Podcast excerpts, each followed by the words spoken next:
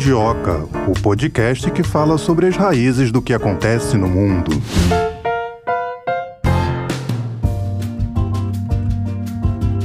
Mundioca começando. Na próxima hora seremos a sua companhia, hein, querido ouvinte. Melina me acompanha por mais de uma hora por dia, né, Sim, Melina? Tudo bem contigo? Acompanho, graças a Deus, por muitas horas. Muitas horas diárias aí a gente estudando sobre o tema que a gente vai trazer aqui no nosso podcast, debatendo as perguntas que serão feitas. que a gente aprende muito. Sim, aprendendo, indo atrás dos nossos convidados. Melina já disse várias vezes aqui, escolhidos a dedo, então por isso a gente está sempre ali conversando. O que, que você acha? Falar com esse, falar com aquele, pesquisar um pouco do currículo do nosso convidado, ver os trabalhos que ele já fez. A gente faz isso também, né? É só gente AA, classe AA. E arrasou. É.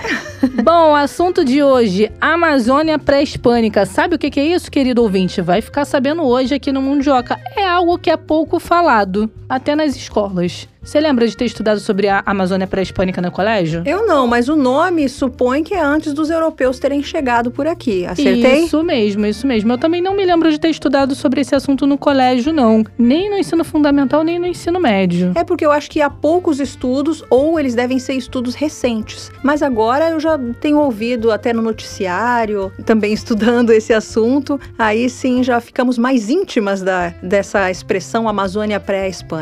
É, algumas pessoas podem ter uma familiaridade com esse tema, né? Amazônia pré-hispânica, porque recentemente algumas notícias aí vieram à tona sobre descobertas de construções, sobre também supostas descobertas recentemente aí nas redes sociais. Viralizou aí no TikTok, no Twitter e também no Instagram uma publicação falando sobre uma suposta descoberta de Ratanabá, que seria uma civilização secreta no coração da Amazônia. E essa publicação se espalhou aí com velocidade. Agora, esse nome, como é que eles descobriram? Era Ratanabá mesmo o nome da civilização ou foi um nome Não, não batizado? se sabe nem ainda se realmente existiu, né? Porque tem alguns especialistas falando que pode se tratar de uma fake news. Já estou até aqui anotando pra gente perguntar isso pra um dos nossos convidados hoje, porque pelo que eu acompanhei nessas postagens aí, falaram que seria uma cidade maior do que São Paulo, que Uau! pô, não- Pra é ser cons- maior que São Paulo, é? tem que ser considerado, né? E que já foi inclusive a capital do mundo. Então, não sei até que ponto essa descoberta é real ou se se trata de mais uma fake news aí que se espalhou com velocidade pelas redes sociais. Vamos descobrir hoje conversando aqui com os nossos especialistas. Algumas teorias da conspiração foram além dessa história que você falou aqui pra gente, de que era uma cidade maior do que São Paulo. E disseram que a descoberta ajudaria a explicar, abre aspas, o verdadeiro interesse de dezenas de homens poderosos na Amazônia, fecha aspas, e até o desaparecimento do jornalista inglês Don Phillips e do indigenista brasileiro Bruno Pereira. É, com a morte deles, reacendeu essa discussão.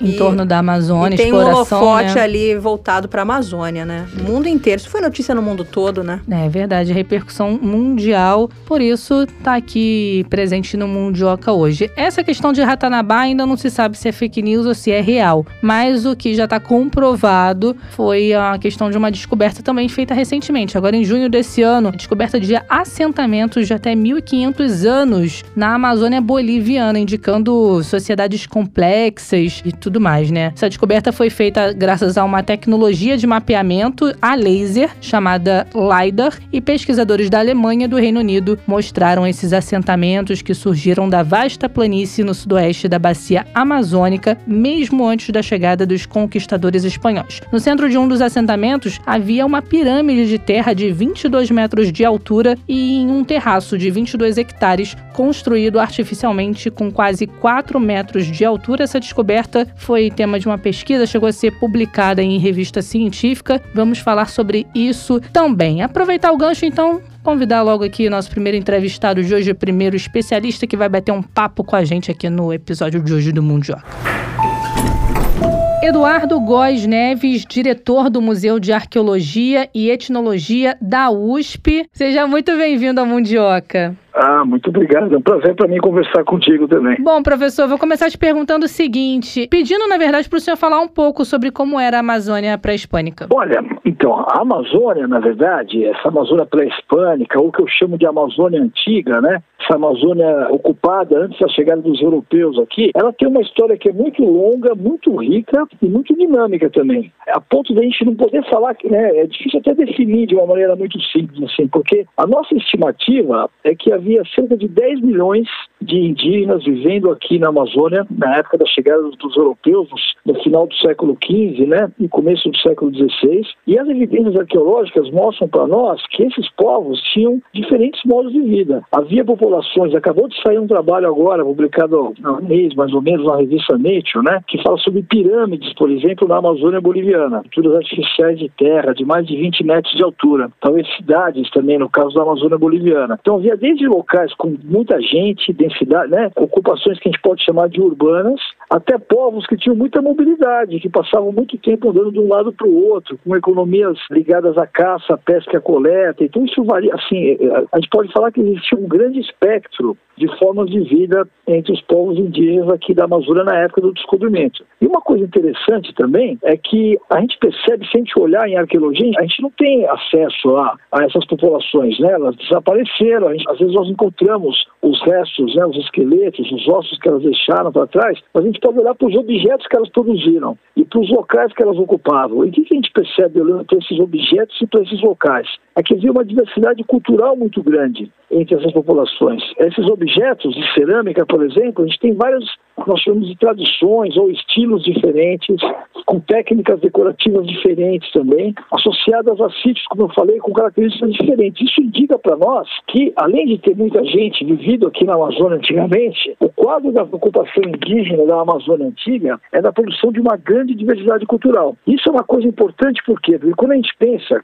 é muito comum aqui no Brasil ainda, quando se pensa nos povos indígenas, tem aquela imagem que né, é, parece que é uma coisa só, é uma, é uma espécie de imagem unificada, né, um único modo de vida. E, na verdade, isso é falso. Né? A gente sabe que tanto os povos do presente têm uma diversidade cultural muito grande, mas os povos do passado, a arqueologia indica para nós também essa grande diversidade. Professor, eu não sei se o senhor falou, foi a respeito do estudo que saiu em maio desse ano da revista Nature, que publicou um estudo que identificou essas construções feitas pelo povo caçarabe. E te perguntar qual é a importância dessa descoberta e quais são os estudos que podem ser feitos a partir disso? Essa descoberta é muito importante. Essas pessoas que publicaram esse trabalho, inclusive, são colegas. Eu trabalho nessa região das minhas áreas de pesquisa hoje, é na Amazônia Boliviana. Inclusive, eu estava lá quando eles fizeram esses sobrevoos para fazer o LiDAR, né, que é aquele, aquele sensor que é montado, nesse caso, foi montado num helicóptero para percorrer essas áreas, é, eu estava lá, acompanhei um pouco esse trabalho. Esse trabalho é muito importante por quê? Porque esses sítios, na verdade, eles já eram conhecidos, né? Essa região da Amazônia boliviana, ela é diferente da Amazônia brasileira, essa parte da Amazônia boliviana, porque ela é formada, na verdade, por um mosaico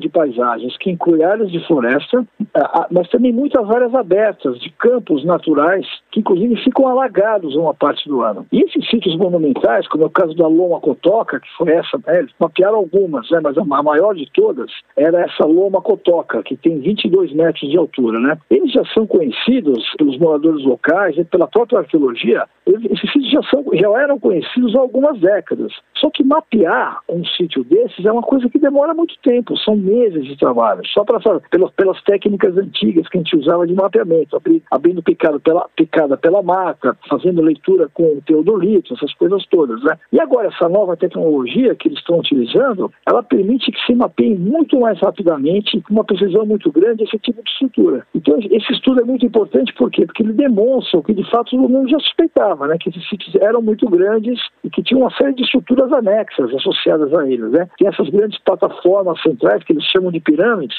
mas nós temos sítios de tamanho secundário, né? um pouquinho menores, que estão conectados por estrada a esses sítios centrais. A gente tem aterros, canais, poços, né? uma série de estruturas que estão associadas a, a esses sítios. Nesse caso da Bolívia, o que é interessante também, isso vale para a Amazônia em geral. A arquitetura é toda em terra, né? A, a, a gente tem, é muito difícil a gente encontrar na Amazônia, é óbvio que tem pedra na Amazônia, né? Tem rocha na Amazônia, mas rocha que seja material de construção. É muito difícil. Então, é, as estruturas que nós conhecemos arqueológicas da Amazônia, a maior parte delas, a, a esmagadora maioria, elas foram feitas de terra, ou através de aterros, ou através do acúmulo de terra, construção de aterros, né? Ou através de escavações, de canais, de valas, né? E durante muito tempo as pessoas olhavam e diziam, isso é natural, é uma colina, né? Olhavam uma coisa dessas na Bolívia e diziam, não, isso é uma colina natural. E hoje em dia nós sabemos que não são, são artificiais e foram criadas pelos povos indígenas que viveram né, na Amazônia no passado. O senhor falou aí sobre o uso da tecnologia para essa descoberta, né? Queria que o senhor explicasse um pouco para a gente sobre esse uso do LiDAR, como que funciona, se só esse equipamento que é usado para descobrir esse tipo de construção ou se tem algum outro equipamento. Olha, o LiDAR,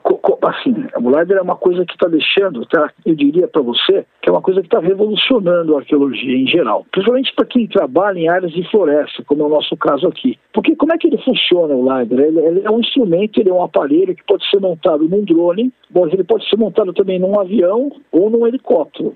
Se você montar num avião e um helicóptero, a gente consegue percorrer áreas maiores. Obviamente é muito mais caro também, né? E o que, que ele faz? Esse aparelho ele emite milhares de ondas de frequência por segundo. E essas ondas, ele está voando ali em cima, né?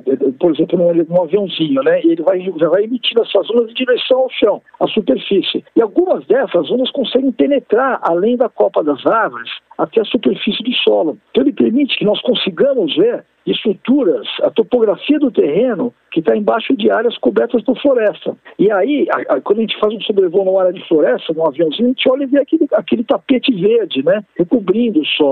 Mas o lado permite que nós consigamos ver o que está embaixo da copa e a gente tem acesso à superfície do solo. E isso nos indica o quê? A presença de, de, das estruturas artificiais, como as que eu falei aqui, né? A gente tem aterros, a gente tem plataformas, a gente tem estradas, a gente tem valas, tem canais, tem poços, essas coisas todas hoje em dia nós conseguimos ver embaixo da copa das florestas através do uso dessa tecnologia. Agora, essa foi a primeira vez que foram encontrados assentamentos parecidos com cidades na Amazônia? Não, não é a primeira vez. Tem um trabalho muito importante que foi feito por um arqueólogo dos Estados Unidos chamado Michael Heckenberger. Esse arqueólogo é um arqueólogo que trabalha aqui no Brasil há 30 anos ele é professor da Universidade da Flórida, mas eu estava até viajando com ele na semana passada. Ele está sempre aqui no Brasil. E o Michael, ele tem um trabalho muito importante na região do Alto Xingu, é, onde ele trabalha desde 1992.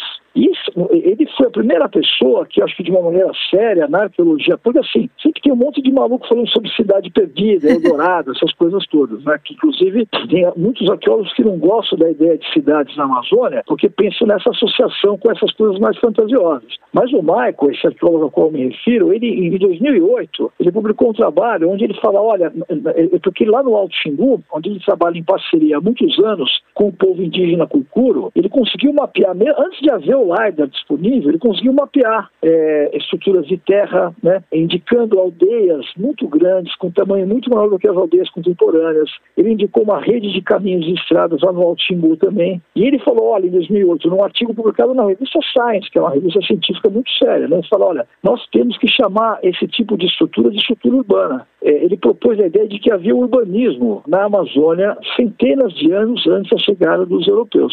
Então, o caso da Bolívia é super importante, mas ele não é o primeiro. A pessoa que foi pioneira ao, tratar dessa questão, a meu ver, foi esse arqueólogo chamado Michael Heckenberg, trabalhando no Xingu. Professor, o senhor já falou que não gosta né, dessa coisa de cidade perdida, mas fato é que as pessoas gostam, né? E por que, que essas discussões ganharam tanto interesse popular, desperta tanta curiosidade? São várias respostas para isso. A primeira é assim, a primeira delas eu diria qual. É eu acho assim que a gente tem que ter essa questão fantasiosa, né? Mas a gente tem que ter a coragem de tratar de uma maneira séria esse tema e, e considerar a possibilidade de que havia cidades na Amazônia antes da chegada dos europeus. Por que, que muita gente recusa essa ideia? Porque tem uma visão que talvez muito minimalista, né? Acha que os povos indígenas da Amazônia do presente, o modo de vida deles é muito parecido com o modo de vida do passado. E a gente sabe que não, que a chegada dos europeus aqui, os primeiros, as primeiras décadas da colonização europeia Europeia nas Américas promoveu um verdadeiro genocídio, né? É, as estimativas sugerem para nós que talvez eh, nas primeiras décadas de contato, esse contato aconteceu em lugares diferentes, em épocas diferentes, né? Mas a gente sabe que no Caribe, por exemplo, talvez a diminuição da população indígena nas primeiras décadas depois da chegada do Cristóvão Colombo tenha sido de quase 90%. E também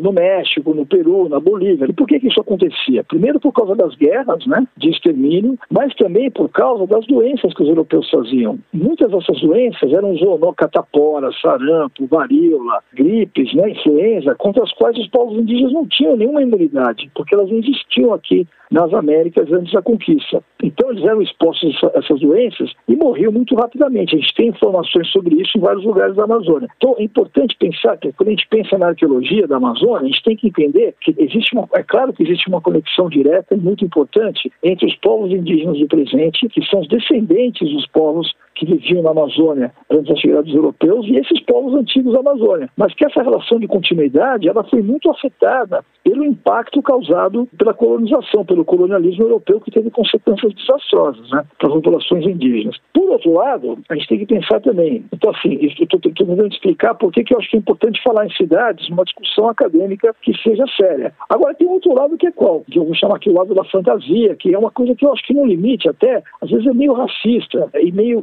colonialista, né? Porque quando pensa em, em cidade, pensa essa coisa de cidade perdida, né? Cheia de ouro, Eldorado, né? É aquela visão fantasiosa que é muito mais o resultado dos mitos que foram construídos pelos europeus ao longo dos séculos de colonização, e isso fica muito forte no século XIX, né? Do que propriamente um reflexo dos modos de vida desses povos antigos da Amazônia. Quando eu falo para você que eu acho que havia cidades na Amazônia no passado, essas cidades eram diferentes das cidades que a gente está acostumado a pensar, né? Numa polis grega, por exemplo, né? Com muro cercada, né? Bem delimitada, né? Essas cidades amazônicas antigas, esses centros urbanos, eles eram muito mais espalhados, né? dispersos, é, existia um contato muito mais sutil, uma, um gradiente muito mais sutil entre as dimensões da natureza, das áreas de bosque no entorno e os locais de habitação. Então, do ponto de vista até de teoria né, arqueológica, é um modelo novo, uma concepção nova de urbanismo que a gente tem que explorar melhor. Hein? Eldorado é uma lenda antiga, né, professor? Mas recentemente nós vimos aí se espalhar pelas redes sociais a notícia sobre uma possível descoberta de uma suposta cidade perdida na Amazônia, que seria Ratanabá. Dá para dizer dizer que existiu mesmo ou é uma fake news? Até onde eu acompanhei essa história do Ratanabá, é fake news, né? Não existe. É, as pessoas que estão envolvidas nesse trabalho falam que essa cidade foi ocupada há 450 milhões de anos. E há 450 milhões de anos não existia nem dinossauro ainda no planeta. Então não existe, né? Não existe. A nossa espécie é muito mais recente, ela tem mais de 300 mil anos, né? Nossos, nossos ancestrais mais antigos viveram na África alguns milhões de anos atrás, vai, se a gente for empurrar muito a 6 milhões de anos atrás, né? E 450 milhões de anos é um absurdo, não tem a menor fundamentação arqueológica e nem geológica. É, agora, isso é uma coisa. Outra coisa, eu, eu dei uma olhada nas imagens, né? Onde esse, onde esse, esse pessoal estava fazendo sobrevoos. Esse local já é um local conhecido há muito tempo entre, por nós arqueólogos. Essa informação, essas imagens daqueles locais, daquela estrutura que parece um grid, assim, né? Vira e mexe aparece. Eu já recebi de um monte de gente esse tipo de imagem, aquela, as imagens daquele local específico. De fato, tem uma coisa interessante ali que tem que ser melhor compreendida. Eu acho que são formações naturais, mas elas têm uma, uma feição e uma características que são muito atípicas. Então seria importante olhar com calma para entender direito o que está acontecendo ali. De repente, até pode ser evidência de alguma forma de urbanismo antigo, indígena, mas aí não vai ter 450 milhões de anos. Né? A presença indígena da Amazônia, ela tem mais ou menos aqui, no máximo 12 mil anos. Talvez ela chegue a ser um pouco mais antiga. Né? A gente tem dados de sítios arqueológicos aqui no Brasil, no Mato Grosso e no Piauí, que tem mais de 20 mil anos. Então, eventualmente, a gente pode até empurrar para mais de 20 mil a presença humana indígena na Amazônia. Esses sítios grandes, essas estruturas que a gente chama de urbanas da Amazônia, elas começaram a se formar a partir de mais ou menos uns dois mil anos atrás, na Amazônia Equatoriana, até um pouco antes disso, 2.500 anos atrás. Então, se for algum tipo de estrutura urbana, que eu acho que talvez né, é uma possibilidade, ela não vai ter 450 milhões de anos. Ela vai ter, na minha expectativa, né, baseado no que a gente conhece sobre outros lugares da Amazônia, ela vai ter no máximo 2.500 anos. E o que é importante falar? Foi produzida pelos ancestrais dos povos indígenas. Não, não é de ser de outro planeta que veio numa nave, né, que parou ali, que tinha ouro enterrado, né? A gente não tem presença de metais. Tem muito ouro na Amazônia, tem muito garimpo, né? É um problema, inclusive, muito grave que a gente vive no Brasil hoje em dia, um problema social e ambiental. Mas a gente não tem artefatos feitos em ouro na Amazônia. Isso não existe. Existe nos Andes e outros lugares na, na Colômbia, né, no Peru, na Bolívia. Não existe na Amazônia brasileira. Ninguém nunca encontrou nada. Então a ideia de que havia uma cidade uma, com um tesouro de ouro ali, né, que foi habitada há 450 milhões de anos, é totalmente absurda. Agora, o que está acontecendo no Brasil hoje em dia, né? A gente vê essa tragédia, por exemplo, da morte do Bruno e do Dom, né, que aconteceu lá no Vale do Rio Javari. A Amazônia está sendo atacada de uma maneira como ela nunca foi. Eu trabalho na Amazônia há 35 anos. Eu ando muito pela Amazônia. Ninguém pode falar que conhece a Amazônia perfeitamente, porque a Amazônia é imensa, mas eu já rodei muito. Rodo estava no campo na semana passada. E eu nunca vi um ataque tão grande sendo feito aos povos indígenas, aos povos da floresta, né? Povos indígenas, povos quilombolas, ribeirinhos. E esse lugar onde essa tal dessa Ratanabá foi identificada é uma terra indígena.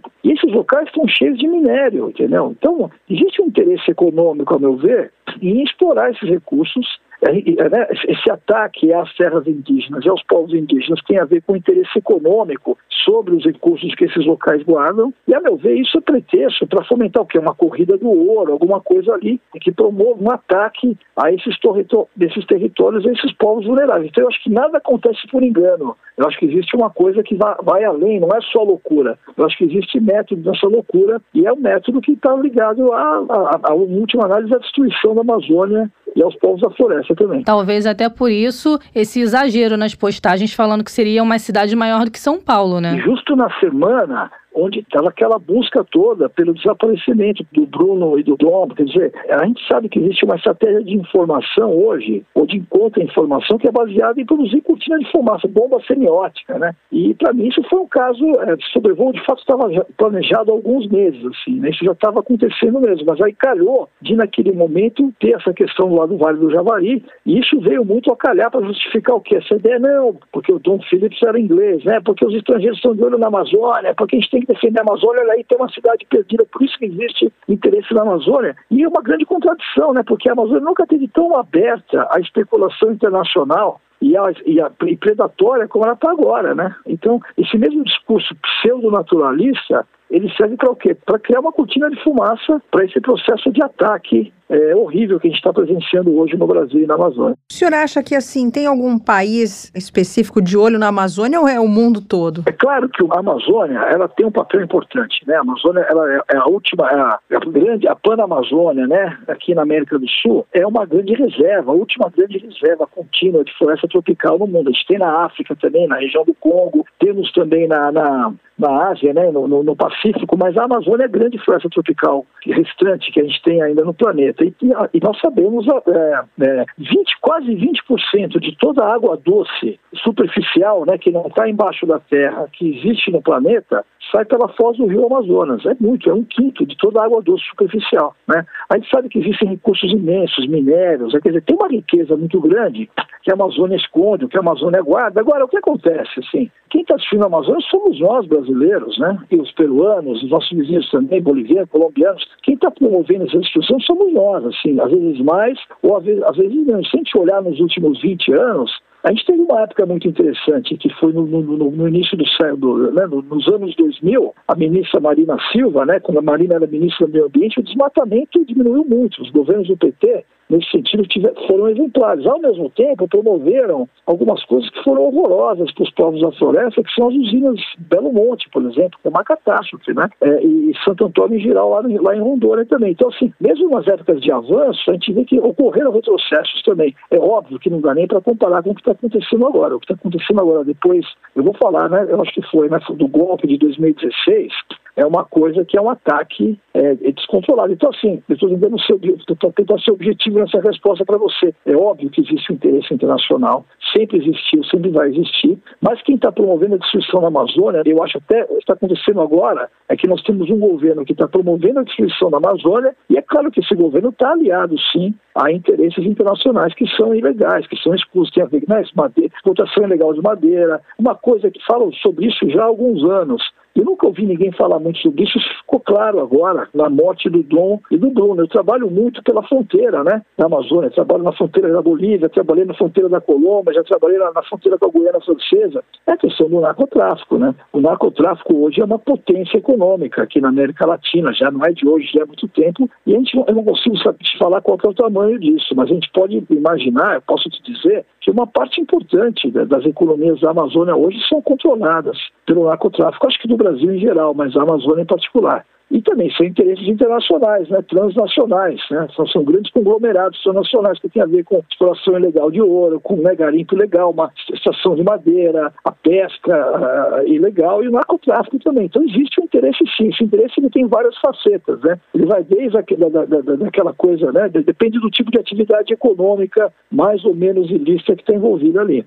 Agora, o Brasil sempre teve uma política interessante, assim, eu, não quero generalizar, vocês já entendiam, né, essa história é um pouco mais complexa. Assim. Mesmo os governos, durante a ditadura militar, que houve massacres horrorosos contra os povos indígenas, né, mas havia uma política nacionalista, digamos assim, se fizer, né, guardando as devidas proporções, que são muitas, havia uma espécie de política nacionalista, de, de, de, de proteger a Amazônia, né, de ver a Amazônia como uma questão nacional, né, importante, de soberania nacional. E isso se perdeu totalmente nos, nos últimos anos anos. A Amazônia está entregue a quem chegar, a, pilhagem de quem chegar lá primeiro e, e, e atirar antes. Virou né, uma espécie de faroeste mesmo assim. No que diz respeito à biodiversidade amazônica, a ocupação humana nas florestas causou que tipo de impactos nisso? Olha, o, o que a arqueologia mostra para nós é que a presença humana indígena antiga, ela aumentou o que nós chamamos de agrobiodiversidade da Amazônia. A Amazônia tem uma quantidade imensa, né? Como você mesmo falou, a biodiversidade é imensa, né? As formas de vida, talvez essa é uma coisa que sempre fascinou, sempre foi um tema muito de muito interesse para a ciência, né, para quem trabalha na Amazônia. Agora, o que a arqueologia tem mostrado para nós? Que a Amazônia foi também um importante centro, como eu falei aqui, de produção de agrobiodiversidade. Isso tem a ver com o quê? Com a seleção e o cultivo de plantas. Algumas dessas plantas são plantas que são cultivadas hoje no mundo inteiro, como é o caso da mandioca, do amendoim, por exemplo, do cacau, que são plantas amazônicas, né? Outras, é, algumas dessas plantas foram domesticadas, como os exemplos que eu dei aqui, que elas, quer dizer, elas foram modificadas geneticamente no passado, outros não foram, como é o caso, por exemplo, do açaí, que é uma planta hoje em dia que é um produto de exportação muito importante que já é consumido há milhares de anos pelos povos indígenas na Amazônia também. Então, os dados arqueológicos mostram para nós, a gente tem outros tipos de evidências, solos que foram modificados pela presença indígena também, formando o que a gente chama de terras pretas de índio, que são solos escuros e muito férteis, utilizados hoje para o cultivo pelas populações indígenas. Então a gente tem vários tipos de evidências arqueológicas que mostram para nós que os povos indígenas eles foram modificando a floresta, criando paisagens, formando solos que não existiam antes, criando matas com espécies de plantas que são economicamente ou tecnologicamente importantes, né? plantas que servem para construção de casas, por exemplo, né? e de, de, tal maneira que eu acredito que a gente não pode separar a presença indígena, da, da a história da presença indígena da Amazônia, dos povos da floresta, da composição é, dos biomas da Amazônia contemporânea. Eu acho que a gente tem que tratar a Amazônia como um patrimônio biocultural, não só como patrimônio natural porque parte dessa diversidade, dessa biodiversidade, resulta também da presença indígena ao longo do tempo. E o contraste é muito forte, né? A gente tem uma história milenar que produz essa grande riqueza agrobiológica dos povos indígenas e povos da floresta que vem depois, né? E nós temos nos últimos 30 anos um processo que levou à destruição de quase 20% da Amazônia. E a gente perdeu quase tudo isso e a riqueza que foi gerada foi muito pequena. Desses 20% que a gente perdeu, 80% são terras que são degradadas hoje em dia, que não tem um uso econômico que seja sustentável. Quer dizer, a gente destruiu uma coisa que é preciosíssima e a riqueza que foi gerada é uma riqueza que foi para poucos e é uma geração de riqueza muito pensando no curto prazo. Então, eu acho que a arqueologia mostra para a gente, a gente não tem que viver como os povos indígenas viviam no passado, mas o que a arqueologia mostra para nós é que a gente tem que repensar radicalmente a nossa maneira de viver e ocupar a Amazônia. A gente reproduz aqui no Brasil, eu estou falando de São Paulo, né? Eu sou paulistano, sou professor da Universidade de São Paulo, vivo aqui em São Paulo, apesar de trabalhar muitos anos na Amazônia, mas eu posso dizer que a gente reproduz com a Amazônia uma relação de colonialismo interno. São Paulo, Rio de Janeiro, Brasília, Belo Horizonte, quer dizer, pensando em modelos, em, em caminhos para o desenvolvimento da Amazônia que são gestados fora da Amazônia e que não levam em consideração as características próprias desses biomas que são tão ricos e tão diversificados. Então, acho que é, é, é, é, por isso que eu gosto de falar que no caso da Amazônia, a arqueologia não é só sobre o passado, ela é sobre o presente também, de certo modo sobre o futuro, né? Senão, a gente, se a gente continuar fazendo o que a gente está fazendo agora, a gente vai destruir a Amazônia e não vai demorar muito para isso acontecer, infelizmente. Para encerrar, professor, só te pergunto, em cima dessa última descoberta na Amazônia boliviana, é possível que outros assentamentos parecidos existam em áreas aqui do Brasil? Olha, eu acho que nessas dimensões, como da Bolívia, eu acho que a gente não vai achar pirâmides de 22 metros de altura aqui no Brasil. Mas tem coisas que a gente encontra aqui no Brasil que não aparecem na Bolívia, por exemplo, é, né? ou aparecem de outro jeito. Né? Por exemplo, no Acre, a gente está mapeando isso agora. Existem centenas de estruturas geométricas de terra que são circulares, que são quadrangulares, chamados de geoglifos, que são conectadas por estradas criando uma rede que a gente não sabe nem o tamanho, porque uma parte desses sítios estão embaixo da floresta. A gente quer até começar a fazer LiDAR lá no Acre. Eu acho que lá no Alto Xingu, a gente está né, também, estive lá agora conversando, pedindo autorização para os povos indígenas para fazer levantamentos de LiDAR lá no Alto Xingu. Eu acho que esse, esse trabalho sobre o qual me referi, né, do Michael Rickenberger, ele estava lá também, eu acho que a gente vai mostrar que havia uma rede de caminhos e estradas e grandes aldeias, né, uma estrutura urbana, como ele chama, maior ainda do que ele detectou. Então eu acho assim, eu, eu, eu acho que, voltando né, a, primeira, a sua primeira pergunta, assim, eu imagino que à medida que essas tecnologias sejam aplicadas, o que vai aparecer cada vez mais e ficar cada vez mais claro é o grande quadro de diversidade cultural que havia na Amazônia antes da chegada dos europeus, com uma diversidade muito grande de formas de ocupação que variava regionalmente em diferentes locais da, da, da bacia. Eduardo Góes Neves, diretor do Museu de Arqueologia e Etnologia da USP, te agradecer, professor, por esse bate-papo e por participar aqui desse episódio do Mundioca. Até a próxima. Eu que agradeço o convite, espero ter sido claro, não usado muito jargão e fico à disposição para poder conversar com vocês sempre. Obrigada, professor. Foi ótimo. Um abraço. Outro, um abraço também. Até logo. Vou te confessar um negócio aqui, Melina. Quando eu fui apresentar o professor Eduardo, enchi a bola dele aqui falando, né, e tudo mais. Sabe por quê? Foi difícil falar com ele porque ele estava em viagem, né, fora do país. A gente esperou ele voltar, chegar aqui no Brasil de novo para poder bater esse papo com ele, porque várias universidades, procurei assessoria de comunicação, procurando, né, arqueólogo, especialista. É o que você falou no começo do episódio. Essa questão da Amazônia pré-hispânica não é qualquer um que estuda, são pouquíssimos arqueólogos que estudam é, sobre isso, e todos os arqueólogos que me indicaram quando eu fui conversar, ah, vamos bater um papo sobre isso.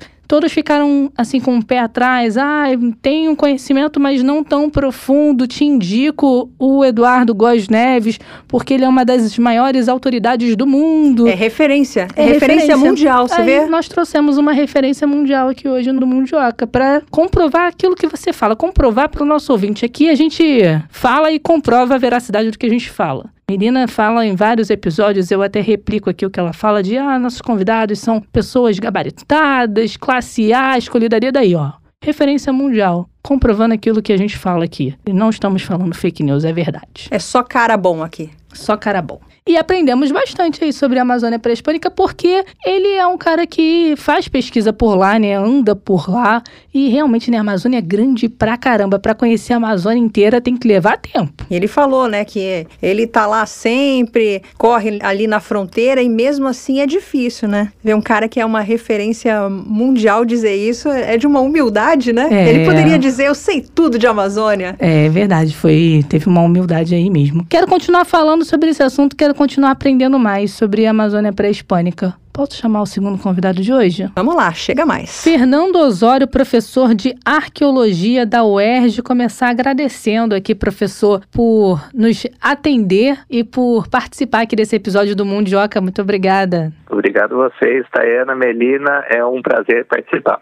Vou começar te perguntando, professor, se existe alguma estimativa de quantos habitantes podem ter vivido na Amazônia antes da chegada dos europeus? Existe sim, e ela certamente ela é muito diferente do que a gente vê hoje. Para você, né, vocês terem uma ideia, o ISA, o Instituto Socioambiental, ele calcula aproximadamente 400 mil indígenas vivem na Amazônia hoje. Por muito tempo, essas estimativas né, mais recentes da população indígena elas foram utilizadas para fazer estimativas com relação ao passado. Né? De uma certa forma, o passado foi espelhado no presente. Mas, aos poucos, com a ajuda também da arqueologia, a gente tem hoje hoje por volta de 10 mil sítios levantados para a Amazônia, foi possível elaborar uma, uma perspectiva bastante diferente e as estimativas atuais, é sempre difícil falar em demografia, mas elas indicam entre 8 e 20 milhões de pessoas vivendo na Amazônia. Professor, recentemente a revista científica Nature publicou um estudo que identificou construções que teriam sido feitas pelo povo Kassarabi. O que, que o senhor pode nos falar sobre essa civilização?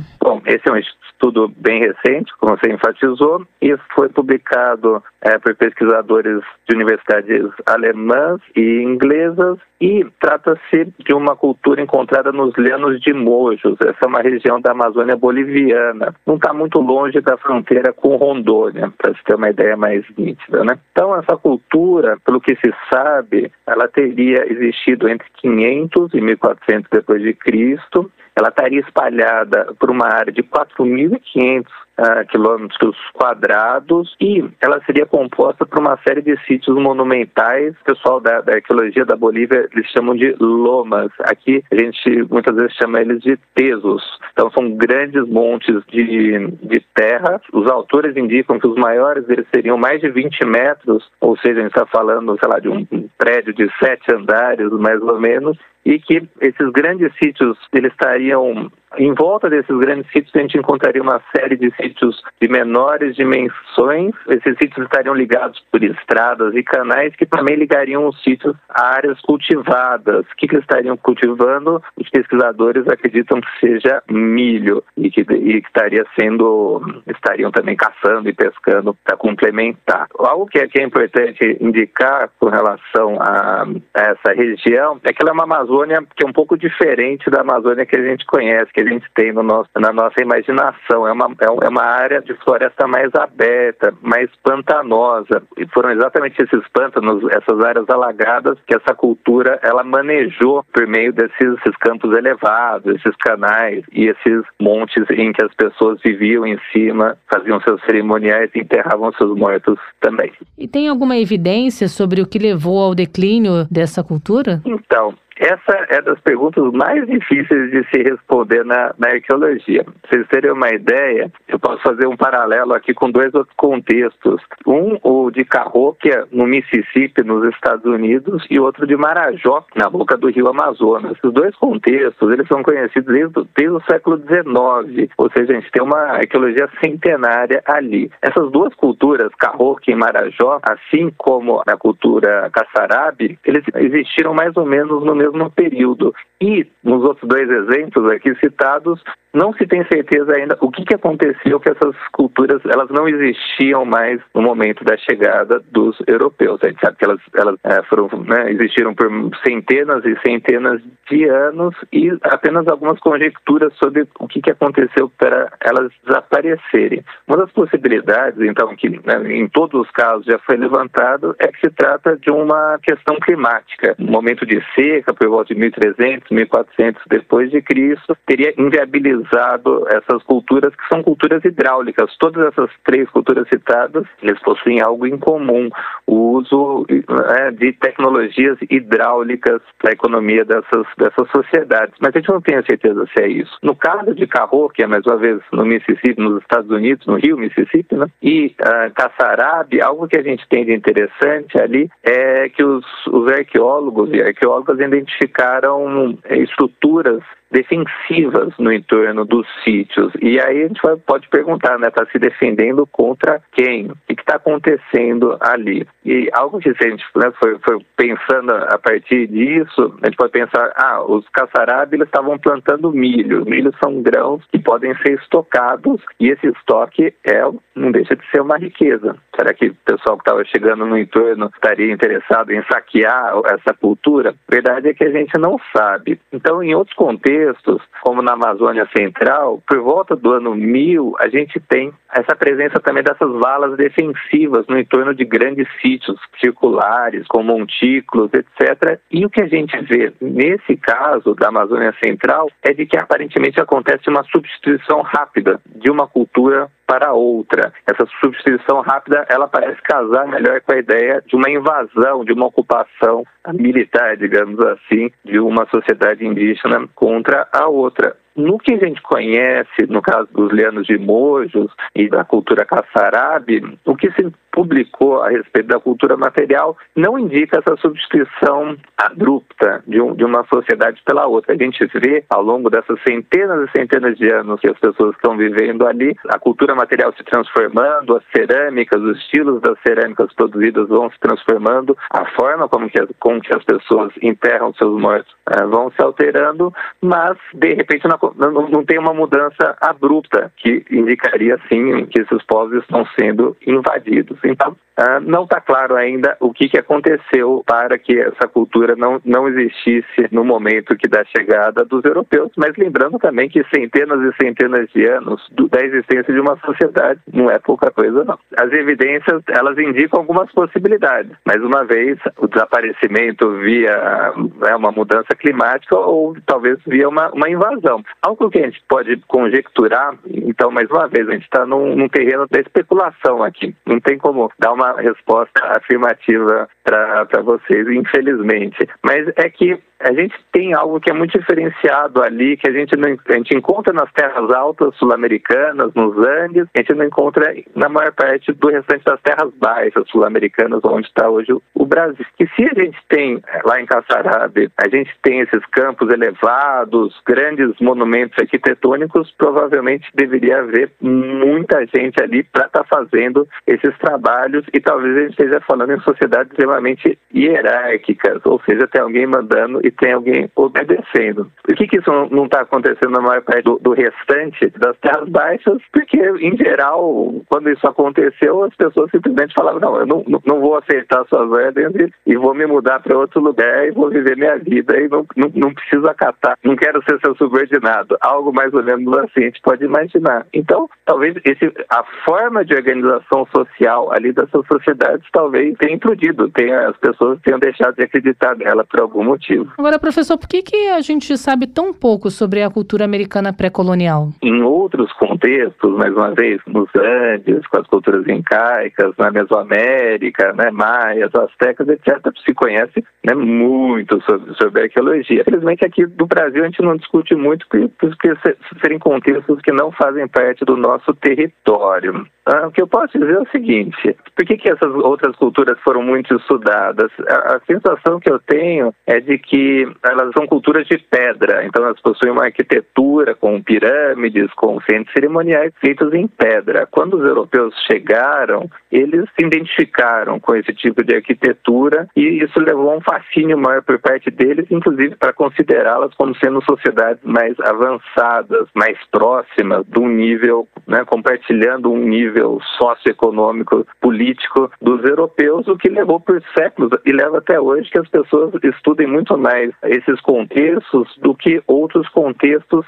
que são diferenciados. Então, a primeira coisa que a gente tem que pensar é de que se a gente conhece tão pouco, é porque falta ainda para os pesquisadores, de uma forma geral, uma adequação no foco para entender um universo que é bastante diferente daquele que é do, do, universo ocidental, digamos assim. É um universo dos trópicos, um universo de, de uma arquitetura que era de madeira, de terra, que desapareceu e que, que é muito mais difícil, é muito menos óbvia de se entender do que essa arquitetura de pedra, mas que não significa que não seja tão monumental quanto. A gente, mais uma vez, a gente estava falando aqui dos, dos montes lá em Caçarabe, lá com mais de 20 metros de altura, os textos de Marajó podiam chegar a isso também. Os sambaquisas amontoados de concha no sul do Brasil, no, aqui no Rio havia também, alguns deles chegavam a 30 metros de altura. Pessoas então ocupavam esses sítios, enterravam seus mortos ali. São grandes sítios cerimoniais. Acontece que no caso desses,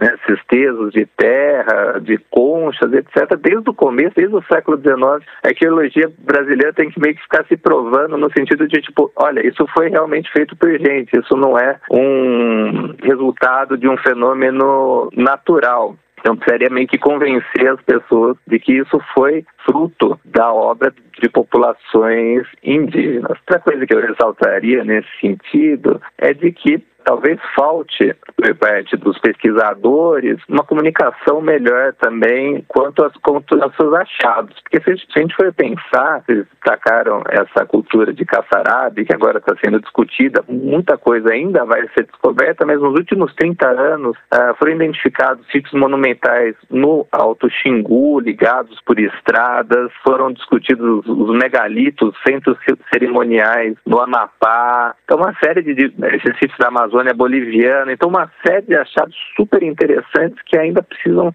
chegar mais ao grande público. A gente tem um exemplo aqui no Rio de Janeiro, que é um exemplo de uma ecologia histórica do Caio do Valongo, que houve uma grande, uma ampla divulgação sobre isso e criou um interesse das pessoas. Então, eu acho que falta um pouco disso também. Eu acho que falta, nesse sentido, essa divulgação, ela tem que chegar nos livros didáticos. A molecada tem que aprender na escola sobre o passado indígena, assim como o passado das populações de matriz africana. No caso indígena, que é, que é minha especialidade, eu acho que há um, um conjunto de publicações de alto nível feito pelos arqueólogos, pelos antropólogos, que poderia fornecer ajuda né, para esses livros didáticos. Isso aos poucos está acontecendo, verdade seja dito. E como também há uma publicação maior por parte dos próprios indígenas. Isso é fundamental, que os próprios indígenas sejam escutados quanto a história deles. Então, eu acho que a partir daí as pessoas vão, vão conhecer um pouco mais sobre esse outro mundo, tanto pré-colonial quanto,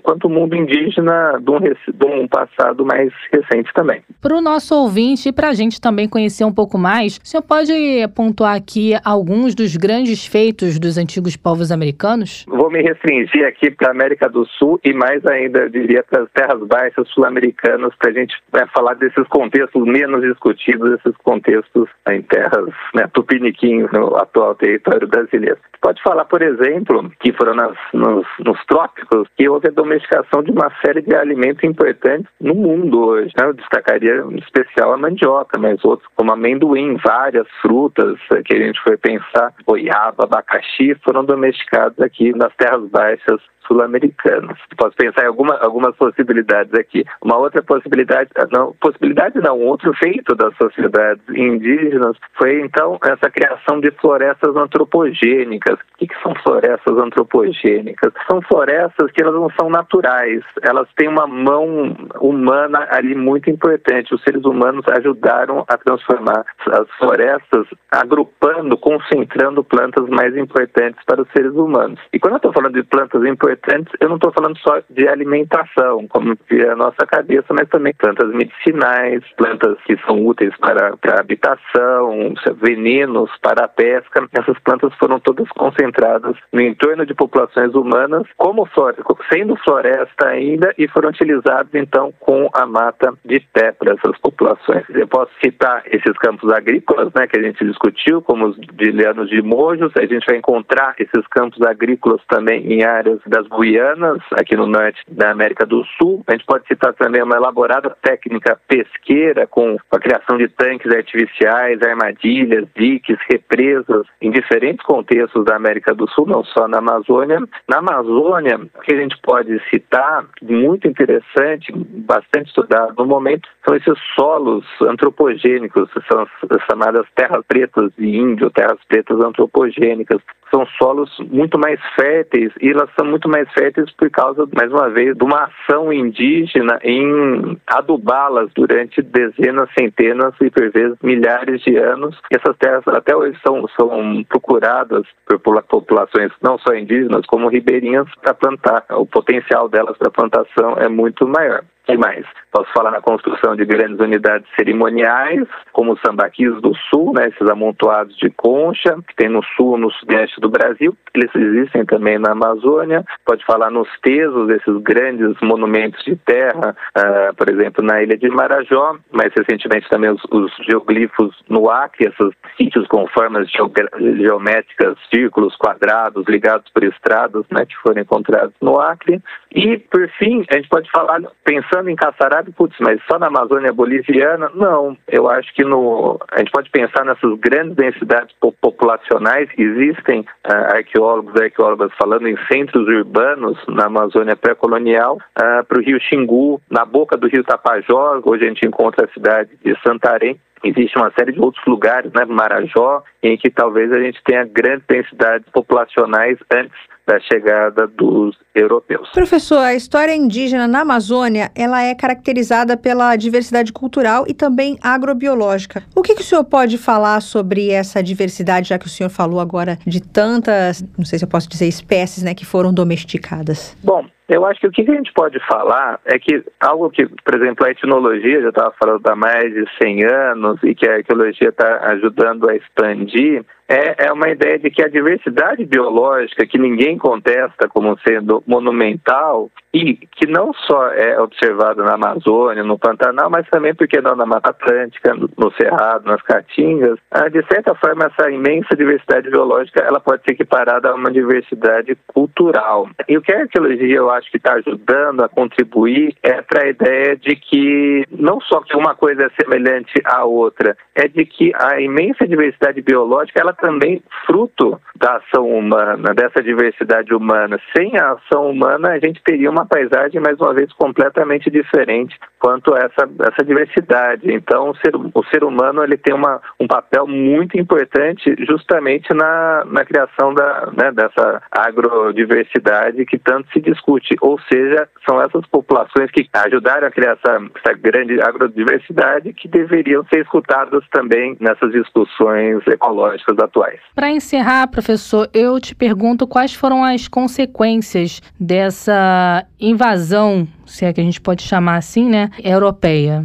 Bom, eu acho que basicamente a gente pode falar num apagamento de todos esses feitos produzidos pelas populações indígenas e mais do que isso, né, o extermínio de grande parte dessas populações. A gente começou falando em demografia, né, falando em 8 a 20 milhões de pessoas né, de indígenas antes para 400 mil, a gente está falando de mais de 95% dessa população foi perdida. Então a gente está falando, por um lado, de um genocídio demográfico, mas também está falando de um genocídio cultural, com toda essa diversidade todos esses feitos tendo sido apagados. Tá certo, então, agradecer aqui a sua participação, nosso professor, né, Fernando Osório, que é professor de arqueologia da UERJ, Universidade do Estado do Rio de Janeiro. Muito obrigada por nos atender e por prestar esses esclarecimentos aqui para a gente e para os nossos ouvintes, professor. Obrigado e até a próxima, foi um prazer. Até a próxima, um abraço. Um abraço. Falando do tamanho da Amazônia aqui, ficou na minha cabeça aquilo que a gente estava conversando conversando antes de trazer nosso segundo convidado, que a Amazônia é grande, isso não é indiscutível, né? É realmente muito grande. A bacia amazônica inteira tem aproximadamente o tamanho da Europa. Nossa, eu não sabia disso. Olha só, por isso que é difícil conhecer tudo, né? Porque é bem grande. Há provas de que pessoas vivem lá há mais de 10 mil anos, olha só. Essa questão, né, de pessoas que vivem há não sei quantos anos e descobertas de arqueólogos, o que pode ter sido, isso aí instiga muito a gente, você não acha? Eu fico viajando aqui aqui imaginando como é que era a vida. Como é que era? O que, que eles faziam? Como é que eles se divertiam? Como é que eles namoravam? Como é que eles, sei lá, como é que era se relacionavam com tudo. a mãe? Eu penso tudo. É, eu também fico tentando imaginar como era. Difícil, né? Como é que eles passavam o tempo? Porque é algo tão distante do que a gente vive hoje, tanta coisa que existe hoje não existia lá atrás como era, né? O primeiro entrevistado falou uma coisa que me remete a isso. Ele falou assim: tem muita fantasia em torno disso, mas o ser humano gosta, não é? É, dessa coisa de, de lenda. O Eldorado, né? o ser humano e gosta. Em busca do tesouro. Tinha ouro, não tinha ouro? Eu brincava muito com os meus primos, né? Meus primos hoje já são adolescentes, uma já tem 18 anos, mas quando eles eram crianças a gente gostava de brincar de caçar o tesouro. Ah, quem não gosta, né? E tinha, porque tinha até desenho animado, né, que fazia essa coisa do caçar o tesouro. Aí a gente pegava um, algo lá que fingia que era o tesouro, fazia um mapinha à mão, brincar de caçar o tesouro. Tem Era tudo legal. ali, tem o desafio, tem a recompensa, é gostoso. É verdade. Às vezes a frustração, né, por não, Por mas não isso encontrar é a o vida. tesouro, Isso não é a vida. encontramos o tesouro. Fazer o quê, né? Fazer o quê? Faz parte. Sabe o que que é gostoso também? O que é? Ouvir o mundo bizarro. Ah, isso é uma delícia. Eu já cheguei às vezes a ouvir episódio e voltar ali só no pouquinho do mundo bizarro para ouvir duas vezes. Então vamos pro de hoje? E olha que sou eu que faço, hein? Dou muita risada. Eu também gosto bastante. Então vamos aproveitar para ir pro de hoje. Mundo Bizarro.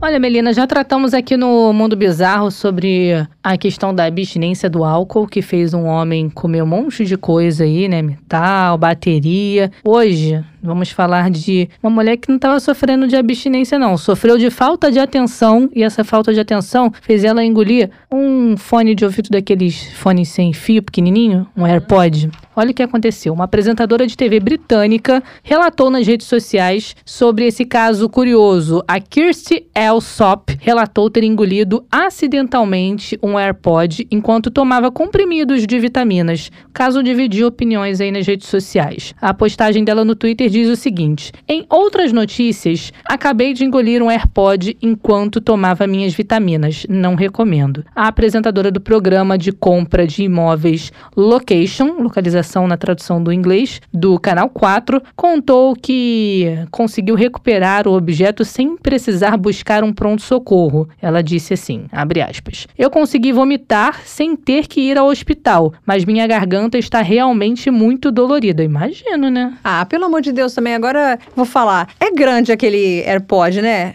É, mas É então. grande ó, aquilo Dá ali. uma olhadinha na- na- nas fotos aqui dos comprimidos. Os comprimidos também são grandes, dava pra confundir. Provavelmente ela pegou sem olhar. Porque se ela tivesse olhado, ela ia ver que tinha algo que não era o comprimido ali no meio. E botou na boca aquele Botou na boca direto. Sabe o que aconteceu? Ela explicou que colocou as vitaminas no bolso enquanto pegava um copo de água. Aí quando foi retirado do bolso, o AirPod estava lá, veio tudo junto. Aí eh, provavelmente ela realmente não olhou. Botou a mão no bolso, enfiou tudo na boca e engoliu com um copo de água. É, acho difícil. Agora, acho difícil porque ele pô, é grande. E colocar o comprimido no bolso? É, é meio falta de higiene, Eu né? ia falar isso agora. Comprimido Falta de higiene. Não é lugar de Era ficar. melhor ela ter ido pegar água primeiro, depois pegava os comprimidos e ia tomando com a água, né? É, cheio de sujeira, bactéria. Pois Eu acho que os é. médicos nem recomendam. É, também acho que não. Bom, em outros relatos no Twitter, para atualizar os seguidores, ela disse que no esforço para colocar o objeto para fora, na, na tentativa de vomitar, né, ela chegou a romper alguns vasos sanguíneos ao redor dos olhos. Imagina a força que ela não fez, né? Ah, sim, vomitar sempre é um- uma coisa agressiva, né? Era Sim. melhor ter ido ao hospital, fazer uma lavagem estomacal ali, É, agora, para ela ter conseguido vomitar sem precisar ir ao hospital, deve ter ficado entalado, né? Ah, certamente. Gente, mas que Certamente. ideia, que ideia. Aí, tá vendo? Se ela fizesse mindfulness, atenção no momento, não tava desse não jeito. tava desse jeito. Ou se fizesse essa dica, né? Pega a água primeiro, porque colocar comprimido no bolso não é habitual, pelo menos não pra mim. Eu achei também, eu acho que é muito grande o AirPod pra você colocar na boca. E não dá pra perceber. engolir, não perceber. Ele é mais durinho. O- Sim. O, comprimido, p- por mais rígido que ele seja, ele não é tão Não é duro tão quanto duro um assim. AirPod. É, foi muita falta. Será que ela realmente engoliu ou ela tava querendo uns Atenção.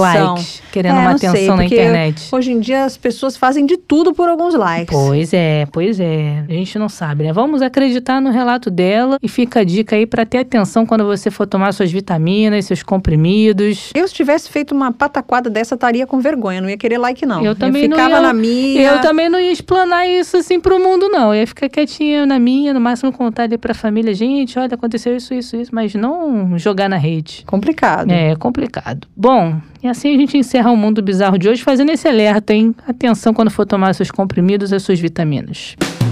Batemos um papo Delicioso. Maravilhoso hoje, né? Deu pra imaginar aí como era a civilização. Nesse lado de imaginação, você consegue visualizar uma cidade que seria maior que São Paulo no meio da Amazônia? Não. Tem É. uma certa dificuldade. É, isso aí eu também não consegui imaginar, não. Essa questão de cidade perdida, Eldorado, a gente pode até tentar imaginar alguma coisa, né? Mas algo nessa dimensão, maior que São Paulo, no meio da Amazônia, não sei não, mas essas postagens que viralizaram aí podem até ser verdadeiras, mas eu acho que exagerou um pouquinho na dose. Ah, eu tenho quase certeza que não existiu uma cidade do tamanho de São Paulo. É muito grande. Pra ser descoberta só agora, né? Tanto É. tempo depois. Teria deixado vestígios, né? Acho que vestígios mais evidentes. Você não acha? É, também acho. Agora, como é a tecnologia, né? A gente fala aí que a tecnologia veio pra inovar e ajuda em tanta coisa, até na ciência, né? Você falou de uma ferramenta. É, eu ia falar dela mesmo, do LiDAR. Nunca ouvi falar. E também não, por isso até que eu perguntei como que funciona, né? Me deu curiosidade de saber como que uma,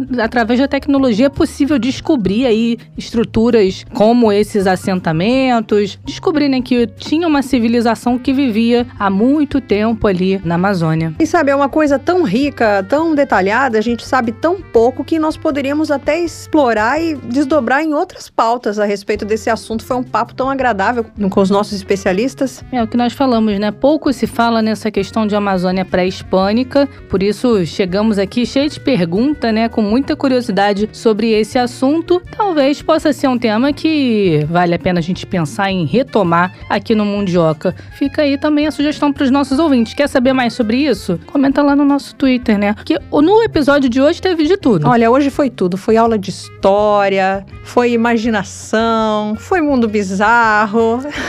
É, só não vai engolir o AirPod, pelo amor de Deus. Cuidado quando for tomar suas vitaminas em cápsula. Hein? Ah, não. Ai, ai, ai. Eu não boto vitamina no bolso eu também. também não. Também sou não meio nojentinha, sabe? Eu, eu sou adepta daquilo que eu falei, né? Vai lá, pega a água primeiro e depois tira o comprimido da cartela e toma, ou da caixinha, enfim. Pra tudo a gente tem que ter um método, né? É. Até as pessoas mais bagunceiras como sou eu. Porque não sei se os nossos ouvintes sabem, é, entre mim e Tayana, a Tayana é organizada. É, eu tenho, é porque pra mim é mais fácil de eu me achar. Então eu deixo tudo organizadinho. É, pra mim também é, mas eu tenho a Tayana, então. E o que- os nossos ouvintes que quiserem conhecer um pouco mais sobre a gente, podem ir, sabe onde? Lá no Twitter. Até conhecer como nós somos fisicamente. Tem foto da gente lá. Segue lá, ó, arroba mundioca com K. E aproveita já fica por dentro de tudo que a gente vai falar, já falou aqui no Mundioca, conhecer um pouco mais sobre a gente, dar o seu retorno, o que, que você tá achando aqui do podcast, trazer uma sugestão, dúvidas, críticas e sugestões, twitter.com mundioca com K. Comenta lá e deixa pra gente. Pra nos ouvir, nas principais plataformas o nosso podcast está disponível. Nosso tempo estourou, vamos ficando por aqui. Tchau, Melina. Beijo, até a próxima, hein? Ah, o beijo. Mundioca, o podcast que fala sobre as raízes do que acontece no mundo.